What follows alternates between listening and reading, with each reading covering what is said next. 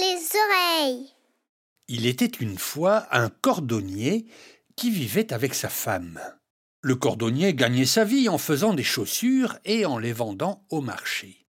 Mais malgré tous ses efforts, il n'arrivait pas à gagner assez d'argent pour faire vivre sa famille.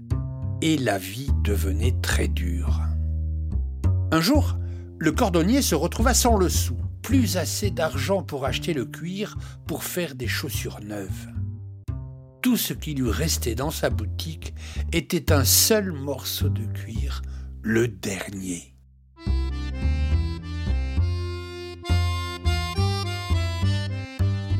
Il s'installa devant sa table de travail, comme il le faisait depuis de nombreuses années, et il découpa soigneusement le cuir.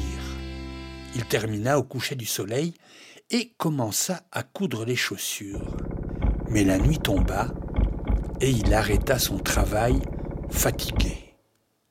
Il ferma son atelier et rentra chez lui. Il ne dormit pas très bien et se leva de très bonne heure pour aller terminer sa paire de chaussures. En arrivant dans son atelier, une surprise l'attendait.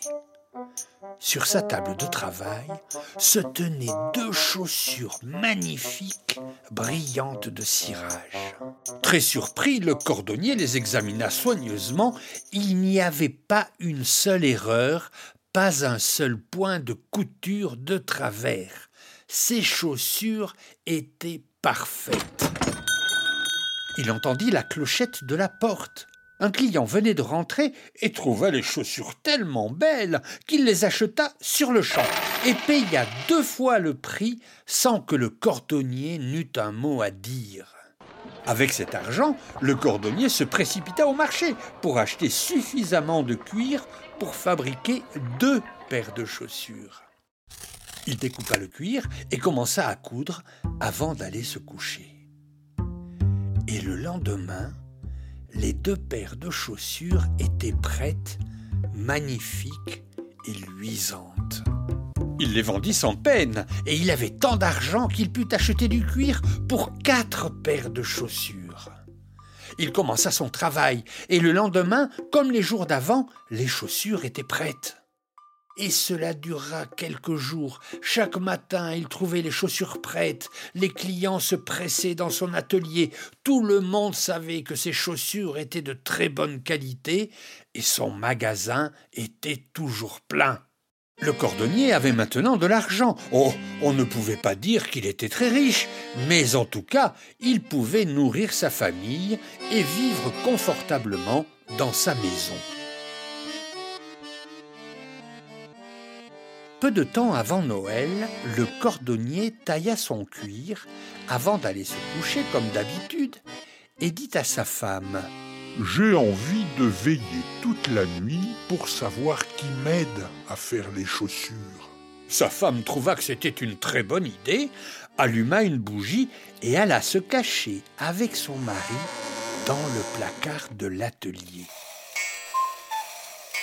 Minuit sonna le cordonnier entendit un léger bruit dans l'atelier et ouvrit tout doucement la porte du placard. Et ce qu'il vit fut incroyable. Deux petits lutins tout nus venaient de s'installer à la table de travail et se mirent à battre le cuir, à coudre, à couper, à coller, très vite, avec leurs petites mains, tellement vite que le cordonnier se demandait s'ils ne rêvaient pas. Ils ne s'arrêtèrent que quand tout fut fini. Ils alignèrent les chaussures sur l'établi et disparurent, comme ils étaient venus. Le lendemain, la femme dit à son mari Grâce à ces petits lutins, nous sommes devenus très riches. Il faut les remercier. Tu as vu, ils sont tout nus. Ils doivent avoir bien froid comme ça. Sais-tu ce que nous allons faire? Moi, je vais coudre pour chacun une chemise, une veste et un pantalon, et je vais leur tricoter des chaussettes bien chaudes. Et toi, tu vas leur faire des souliers. Ils travaillèrent toute la journée pour faire des habits, et ça coupait, ça cousait, ça collait, ça tricotait. Pas le temps de manger à midi, il fallait que tout soit fini pour le soir. Quand la nuit tomba, le cordonnier et sa femme posèrent les vêtements et les chaussures sur l'établi, et ils se cachèrent dans le placard en laissant une bougie éclairer l'atelier. Minuit sonna. Les deux lutins entrèrent dans la pièce pour se mettre au travail et oh, surprise Ils se mirent à éclater de joie et s'habillèrent immédiatement. Ils étaient tellement contents qu'ils se mirent à chanter. Maintenant nous voilà comme devait on Pourquoi jouer encore les dansèrent toute la nuit entre les tables, les chaises, l'établi, faisant des cabrioles, bondissant sur les meubles, et disparurent en chantant.